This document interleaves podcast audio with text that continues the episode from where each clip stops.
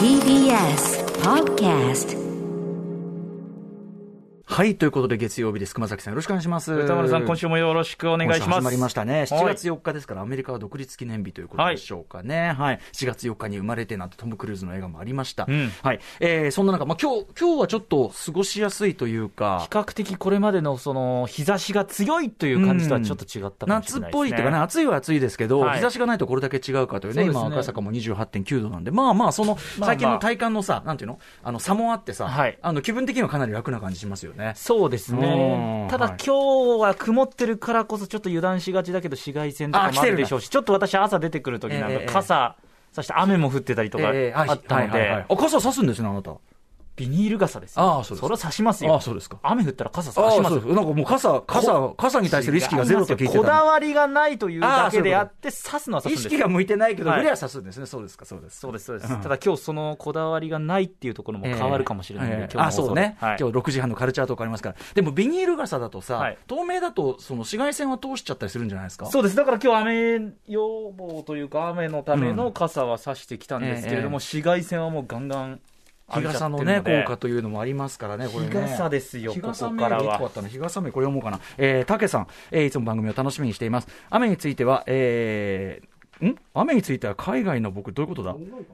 門外観ってことかな。あそういうことはいえー先週のアトロクで話題になっているので日傘を買ってみました。えー使用した感想ですが、とても良かったです。日傘使ってみたら。直射日光を遮られるだけでも暑さが違いますし、リスナーさんからのメールにもありましたが、風が心地よく感じられました。えー徒歩で通勤していたのですが、以前だと職場に着くだけでも疲れていたのですが、それもなくなりました。傘についても、いぶかしむ、かえークマスもぜひ日傘使ってみてくださいということで、今日ね、ねえー6時半からカルチャートーク小物音の異名を取るね、えーはいフリーライターのノートミヤスクニさんに、えー傘について今回はちょっとトピック伺おうと思ってこれは楽しみです。えーで、その今日の納富さんの話を聞いて、はいあのー後のですね、あの、間もなく訪れる熊崎さんの誕生日プレゼントを私購入しようと思ってますので。いやー、嬉しい、ありがとうございます。すごいね、熊崎くんのそのあれをあげようと思って、はいめちゃめちゃいろいろ調べたんですよ。ちょっと歌丸さんが、ちょっとこ話してたら、ええだからの日傘というか、まあ、傘全般に対して、こんなにめちゃくちゃ知識つけてきま博識だったのかと。そうなんです。だから、納富さんにちょっと突っ込んだ質問すらしてしまう。そのぐらいの感じかもしれない。すごいすごいうん。で今日の納富さんねあの、今日はちょっと物をお持ちいただいてるものもあるらしいので、ちょっとそれを見てね、はい判断したいなかなと思いますね。そんな中ですね、まあ世の中的にはね、もちろんね、あの、来週参院選も迫っておりまして、そうですえー私は期日前投票も済ましてまいりました。はい皆さんもぜひにぜひにと、ぜひにじゃないね、あの、参政権絶対使ってくださいという感じなんですけど、ね、日ご日頃いろいろこう、この問題があるなーなんてね、思ってて、その、なんか僕、現状、結局その、良くないけど現状維持でいいみたいな人が多いのかなと思って、あ傘が。あなた、あれですか、やっぱお前の話、そういう話はいいみたいな、そういう。私の意思表示。ビニール傘が勝手に反応しました。ええこれ私の意思反映されてませんか、からね。ビニール傘をここに立てかけといて、熊崎君がこう足でそのさりげなくこうやめて落としてくださいよその、ああ、ちょっとすいません、傘落としちゃったんで、そういう、そういうことじゃないんですか。傘め、歌丸さんの話の腰を折りやがった。だからダメなんだ、お前は。だから傘嫌いなんだだからだよ。そういうところだからさ。すいません。まあ、そんな話はともかく、まあ、来週の参院選、まだあの、期日前投票ありますんでね、あの、日曜当日行けない方はぜひね、あの、そういうのをつ使うといいです。あの、期日前投票を僕するのすごいもう習慣になりましたんでね、はい。便利でございます。そんなことはいいんですけど、えーそんな中、昨日ですね、えーサンリオピューロランドというですね、まあ、サンリオのキャラクターたちがいっぱいいる、はい。えーまあ、アトラクションというかね、そのパーク、テーマパーク、で、えー私どもライムスターがなんとライブをやってきまして、えーそうなんですよ。ぜひその話したいなと思ってたらですね、とにかくお越しいただいた皆様からのメールが、はい。あの、なんていうの普段のライブのキャパより多いわけじゃないんですよ、全然。あのーでもまあ2回回しでしたからね、それなりの数見ていただいたと思いますけど、めちゃくちゃな量いただいてて、本当にありがとうございます。結構は、すごいちょっ量。とね、あの、もちろん番組上で全て読み上げることは不可能、あの、なんですが、あの、ちゃんとね、あの、全部目を立たせて、あの、拝読させていただいておりますが、ちょっと後ほど代表的なところもご紹介しつつ、あの、昨日の話、ぜひちょっといっぱいお話したいことありますんで、えー始めたいと思います。アフターシックスジャンクション7月4日月曜日時刻は6時5分です。ラジオでお聞きの方も、ラジコでお聞きの方も、こんばんは。TBS ラジオをキーステーションにお送りしているカルチャーキュレーションプログラム、アフターシックスジャンクション。通称アトロク。パーソナリティは私、ラップグループライムスターの歌丸です。そして、月曜パートナー TBS アナウンサー熊崎和人です。こんばんは、今合わせてくれたのはいいんだけど、なんか怒られた人みたいな感じになってるじゃないですか。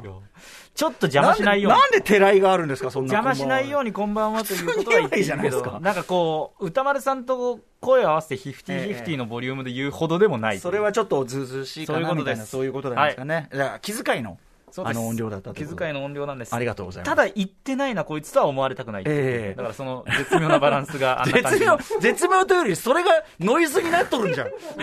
その感じがノイズはっきりノイズになっとる。失えー、ということでありがとうございます。お気遣いありがとうございます、えー、ということでねあの先ほども言いました私どもライムスター昨日7月3日にですね、えー、サンリオピューロランドサンリオキャラクターがそうですね勢ぞろいしているサンリオのテーマパーク。サンリオピューロランドのえっとなんだっけなフェアリーなんだえー、ちくしょうしょうフェアリーフェアリーフェアリー、えー、ステージ。ステージフェアリーステージでいいのかな？あの、という非常にメルヘンなですね、セットになっている、でも結構大きいんですけどね、あの、ステージで、あの、二回し、1時間のライブセットを二回し、キングオブステージインピューロラ、サンリオルピューロランドということでやらせていただきまして、えー、いっぱいお、あのーメールいただいている中で、まずはサクッとこのメールからご紹介しましょうか。はい。えーラジオネームぷくぷくろうさんからいただきました。歌丸さん熊崎さんこんばんは。こんばんは。初投稿です。昨日サンリオピューロランドで行われたキングオブステージ in サンリオピューロランド夕方の方の会に参加してきました、はい。一生懸命おじさんが頑張っていることと、メルヘンな会場が融合するとこんなに可愛くてピースフルな世界が広がっているのかとはい。驚きました、ありがとうございます。終始多幸感に包まれていて本当に素晴らしいライブでした本当に楽しかったです。ありがとうございました。こちらこもしよろしければ裏話など聞かせてもらえると嬉しいです。はい、えー、ということで、フェアリーランドシアターでした。失礼いたしました。フェアリーフェアリーランドシアターというね、えー、サンリオピューロランドの中の、もう、あのー真ん中にですね、ステージがあって、まずその、座席側もすごくこう、なんていうのかな、木に森の中みたいな感じのメルヘンなタッチになってて、全体がまあそういう完全なセットの一部みたいな感じ。で、はい。ちなみにサンリオピューロランド、結構音楽アーティスト、ああの、ライブとかやってるんですね。結構やるんだけど、そうそうなんですねはい、あのー例えばラップグループでバスチャダラパーとかもやってんだけど多分あの、もっとフラットなね、はい。僕あのステージ上でもっと色がついてないステージもあるっつって。あの普通のこうなんていうの？ただの空間っていうか、はい。普通にライブやるような空間みたいなところもあるんだけど僕らそのまずな、なんでこのことをやることになったかのいきさつから言って、まあ、あのーまあ、サンリオの方から、中の、まあ、なんていうのかな、そういう担当の方が、あの、ライムスターとかやったら面白いんじゃないかということで、あの、お声掛け、だいぶ前にお声掛けてて、えーそれが条約実現になったと。で、最初にその社長から、あの、サンリオさんからこういう話が来てるんだけど、つった時に、もう俺らも、いや、やるよ、やるよ、もう。めっちゃ面白いじゃん、つって。めちゃくちゃ面白い、やろうぞ。で、あの、ステージ、その色がついてない方と、あの、フェアリーランドシアターとあるんですけど、そんなもん、言うまでもねえだろう。フェアリーランドシアターでしょ、それは。ずっとその世界にサンリオでやるんだから、それは。確かにっていうかもうできるだけ絡みたいみたいな。はいうん、もうできるだけサンリオと、的なものと絡んでやんないと、わざわざやる意味ないじゃんっていう感じで、やったんですよ。で、はい今ね、写真ご覧になって、あの、奥村崎君見てもらってますけど、えこう、ドーンとステージがあって、周りもね、すごくメルヘンチカはいいろんな森の動物がいたりとか、する中で、ど真ん中にでっかい木がいますね。いますこれね、グランドファーザーツリーっていうね、グランドマスターフラッシュみたいな、すごいかっこいい名前がついてる。はいはいでで、口のとこあるじゃないですか。ありますね目、目、顔顔がねそう顔があるじゃない？口のところにあれがね、ちゃんと目を、目をパチパチしたり、口を開いたりできるんですね。ほうほうほうもうそれを見て我々はニヤリですよね。ニヤリ。え、これって動かせるんですか？動かせます。ニヤリ。もうここですよ。なので、あの、この間金曜かな、あの、お越しになる方ね、ひょっとしたらオープニングちょっと怖いかもしれませんけどね、つって、お子さんたちね、男の阿鼻教官のこうね、悲鳴事故になったらすいませんって言ったのは、いつもオープニングで DJ ジンが、こう、イン、ジント、我々通称ジントロと言われている、はい。ライムスターライブの呼び込みというのかな、あの、い一気にお客さんをつかむために、最初にこう、ガーンと音を鳴らして、で、ジンが、DJ ジンが、こう、マイクを握って、あーっつって、ライムスターキングオブステージみたいな、で、歌丸マミリーって呼び込んで、DJ ジン、ライムスターキングオブステージ始めるぜみたいなので、ドーンって始める。はいはいえー我々のライブに欠かせないあれなんですけども、その役を、えっ、と、グランドファーザーツリーにお願いしたと。だから、あの、バーンって音楽流れ出して、いつもだったらジンが、あーんって始めるところを、あの、この木がですね、おー、ライムスターみたいな。はあまあややってくれたんですね、まあ、ジンの声を加工はしたんですけども、で、それに合わせて口をこうパクパクしてですね。やってくれるんだ、ええもう、で、俺ら、その、どう、どうなんだ、これって、こはいの演出ね。怖が怖い、結構怖いかもしんねえと思ったんだけど、こう、よ、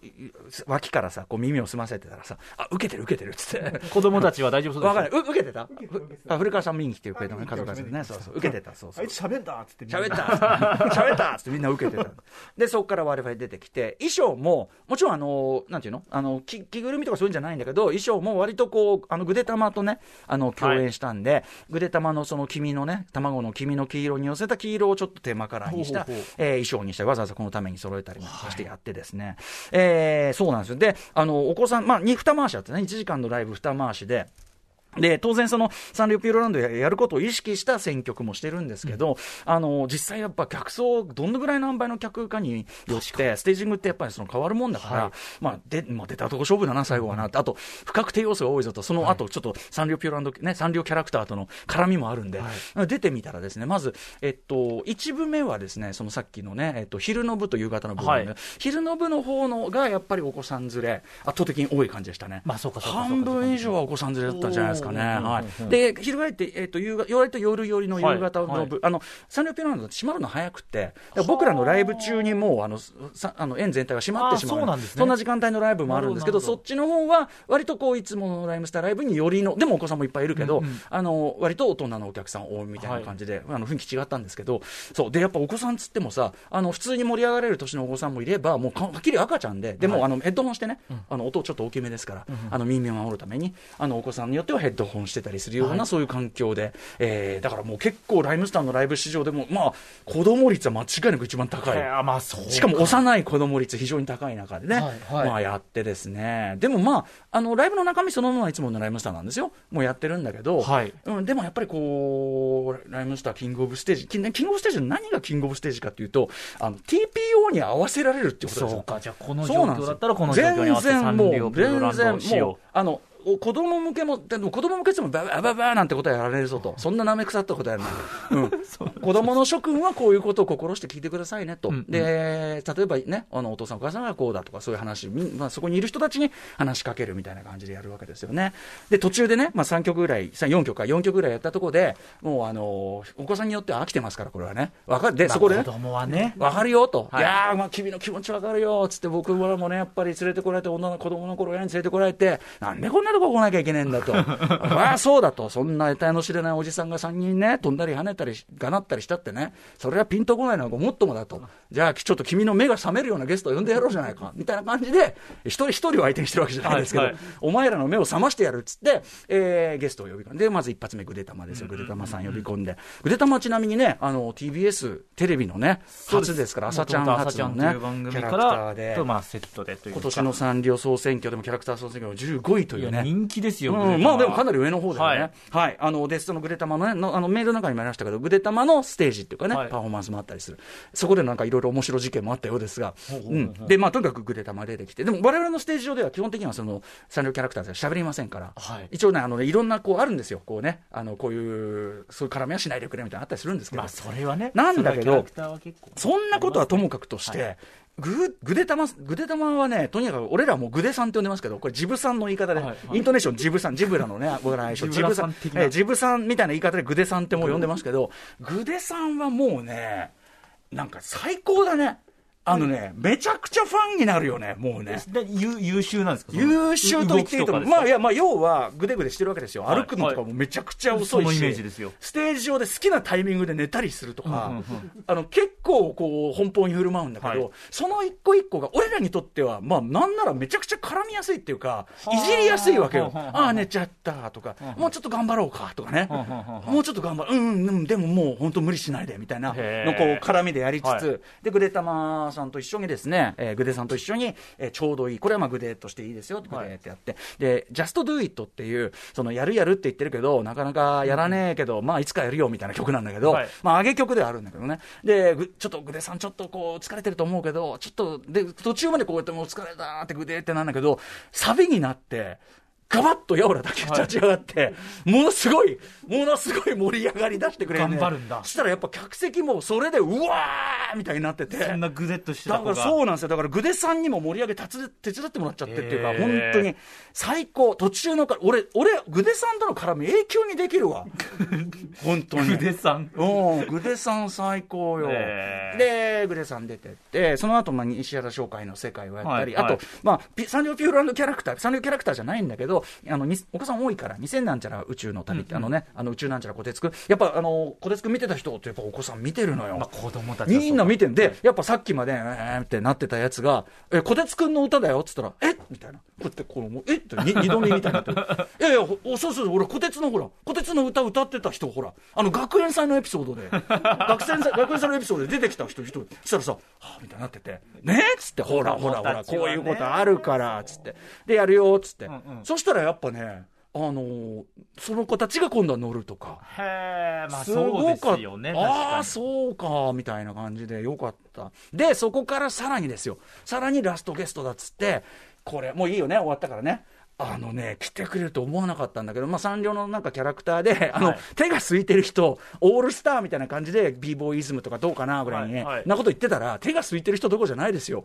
キティちゃんと、マイメロディーちゃん、もう要するにスーパースター2人、両巨頭、お越しいただきまして。二枚看板来てグデさんで、グデさんも出てきていただいて、で b ボーイズムやってみたいな。まあ、まずスーパースター2人は本当にね、なんかもう、そのヒップホップだろうとなんだろうと、ノリももうすごいか、あの、可愛い、かっこいいし。この子たちはすごいんすですね。ごいよ。最後に b ボーイポーズで全員でビシッて決めてたらもう、こうバシッて、あと自分が自分であることをこれビシッてこうやってちゃんと歌詞覚えててくれて、もうね、さすがですよね。もう、あの、キティちゃんとかキティさん、マイメロディーさんですよ。もう、だって、そうそう、だってスーパースタードで言ったら、俺たちが絡んだ中で言えば、今の清志郎さん、加山雄三さん、こういったところ、こういったところにやっぱキティさん、マイメロディーさんいるわけで。知名度的にはとんでもないものがありますよね。だからもうリハーサルで、すいません、ちょっと立ち位置この辺でね、えっと、ここでこう決めていただいてみたいな指示出してる時本当マジで、あの、ステージでも言ったけど、清志郎さんと雨上がりの夜空にに35って曲作った時に、スタジオで清志郎さんに指示出してる時の、う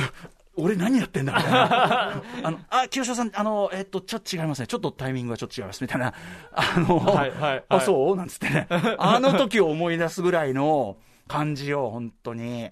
うん。いや、で、だから端的に言ってめちゃくちゃやってる側としてもすごい楽しかったし、で、まあそれをどういうふうにね、皆さん受け取るかっていうのはちょっと心配だったんだけど、皆さんのメール読んでたらすごく、あの、本当に、あの、はい熱熱いメールいただいて、ちょっともう一個いきましょうか。はい、あのラジオネーム、七夕が結婚記念日さんからもいただいております。タマフル時代からのリスナーですが、初めてメールしますありがとう。ございます。ピューロランドのライムスターでのライブ、夫婦で行ってきました。私はライムスターファンかつサンリオファンなので、今回のライブが発表された時には、押しかける推しなんて最高と興奮していたのですが、放送内で歌丸さんが今回のライブはすごい競争率と言っていたので、まさか当たるわけないよなと、半ば諦めていたので当選した時には喜びもひとしおでした。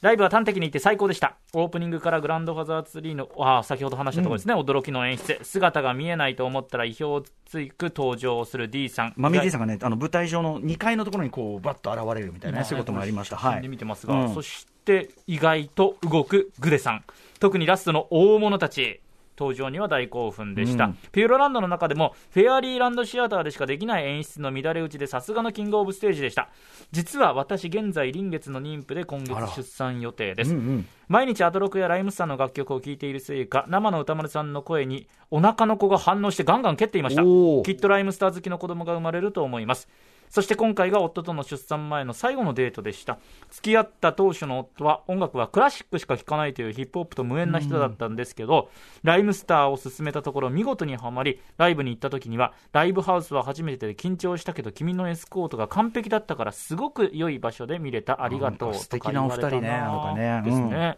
とかタマフルがアトロクになった時は毎日歌丸さんの声が聞けると2人で喜んだなとか付き合い始めてから今までの夫との思い出にはライムスターや歌丸さんが深く関わっていることに気づきま嬉ししいな。たで七夕を迎えると結婚で5周年ということなんですがこれからも夫と仲良くやっていきたいなと思いました。子供が大きくなったらこてつくんを見せていつか3人でライムスターのライブ行きたいと思います、うん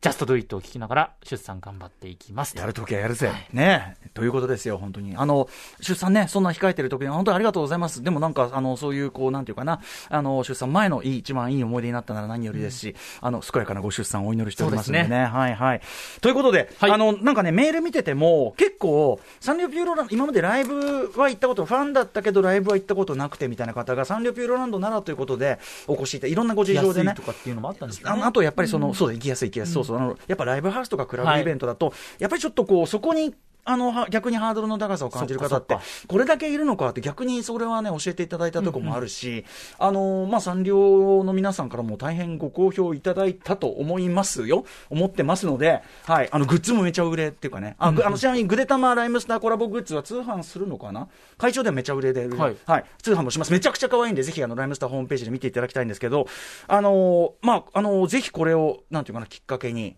もう一つちょっと、スライ、あの、キングオブステージの、ホームができたと思ってですねいやらせていただきたいんで、サン行きたいなサン、てか、キャラものと、サンリオキャラと俺らの相性いいと思うんだよね、なんかね。俺らもキャラみたいなもんだ。ああ、うるせえって。なんか今日俺すげえ腰折られんな、なんか。私の傘といい。ありがとうございます。はい、ということで、この後メニュー紹介ですが、カルチャー界の気になる人物動きを紹介するカルチャートークです。はい、えー、ぶ文房具やバッグなどに詳しく、小物王の異名を取るフリーライターの納富康邦さんが初登場です。靖国さん。えー、東京で梅雨明けしたタイミングではありますが、はいでもまた雨やね。いやそうから今日も降りましたよはい朝。えー、熊崎さんにこそ聞いてほしい。最新の傘や日傘、プレゼントにうってつけの傘、熊崎さんのプレゼントもね、えー、納富さんの話を聞いてから決めようと思います。ありがとうございますそして、7時からは日替わりでライブや DJ プレイをお送りする音楽コーナー、ライブダイレクトライブコーナーですね。今夜のアーティストはこちら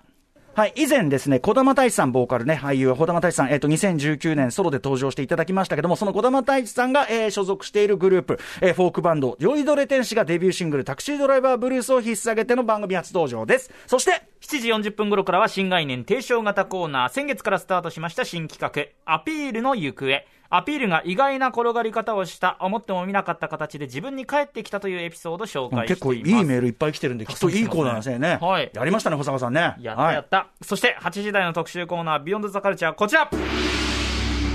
アトロクストリートカルチャー講座ストリートの歴史を踏みしめろスニーカー・イン・ザ・フッド内見はい、ストリートにおいては単なるもの以上に重要な意味を持つスニーカー。そのスニーカーが一体いつどんなきっかけでストリートで人気を博していったのかを解説していくシリーズ、スニーカー・イン・ザ・フッド、ついに待望の第2弾をお送りします。第1回があの2月7日月曜、吉祥寺のセレクトショップ G アパートメントのオーナー、大橋隆之さんをお迎えしてのニューバランス編。これ面白い。はいめちゃくちゃ面白かったじゃない。私、この日、北京オリンピックだったんですけど、後で聞いてめちゃくちゃ面白かったです。あのまさかね、はいニューバランスブームというかね、今もめちゃくちゃ入ってる人多いですけど、ベースにはそういうストリートカルチャーのね、えー背景があったのか、大橋さんに教えていただきました。第2回となる今夜は、大ネタ中も大ネタ、ナイキ編です。はい、ゲストは吉祥寺、大阪、宮城、福岡に店舗を構え、世界のスニーカーマニアに影響を与えるスニーカーショップ、スキットのオーナーの鎌本勝重さんです。そして96年のナイキショップの立ち上げをはじめ、日本企画のモデルや数々のプロジェクトに携わってこられました、元ナイキジャパンの高見薫さんです。はい、えーナイキの誕生から現在ナイキを中心に全世界規模で起きているスニーカーブームの理由、そこに日本が大きく関係、日本というかお二人ねね大きく関係しているらしいことなど解説いただきます。番組では皆様からの感想や質問などお待ちしています。アドレスは歌丸アットマーク tbs.co.jp 歌丸アットマーク tbs.co.jp 読まれた方全員に番組ステッカー差し上げます。それでは、アフターシックスジャンクション、行ってみよう After Six Junction. ピューロメールもう一個ご紹介させてください。あゆラーメンさん、えー、3月、えー7月3日サンリオピューロライブ2回公目公演に、えー親子、親子子供、えー3名で参加しました。えーまさかガーディアンズ・オブ・ギャラクシーのグルート以外で会話する気を見たことがない子供たちはオープニングから文字通り開いた口が塞がりませんでした。そして子供たちが一番テンションが上がったのは世界西原商会の世界と、えーからの2000なんちゃら宇宙の旅、えーキッズ向けパートですと。えー曲が始まった瞬間子供たちの一言目は、アニメの人たちって本当にいたんだ。そう、彼らにとってみれば、小鉄くんのアニメの中にいた人たち、西原商会のミュージックビデオのアニメの中で見た宇宙服の起きた人たち、えーライムスターの皆さんが現実の世界にいることに一番驚き感動だったのです。えー初めてのライブ参加で緊張していましたが、ライムスターの皆さんのおかげで、子供たちにとても素敵な思い出となりましたということです。それはそうだそうですよね、はいキャラクターだと思ってますよね、ねえ、それも面白いし、あとね、やっぱりその、純サンリオファンというのかな、はい。あの、グーデタマさんとかのファンが来ていただいて、そこも喜んでいただいたのはすごい嬉しかったですね。なんといっても、その、もともとのサンリオファンの皆さんに、こう嫌な思いというのかな、失礼があっちゃいけないっていうのは絶対に思ってたところなんで、はいそこも良かったったり。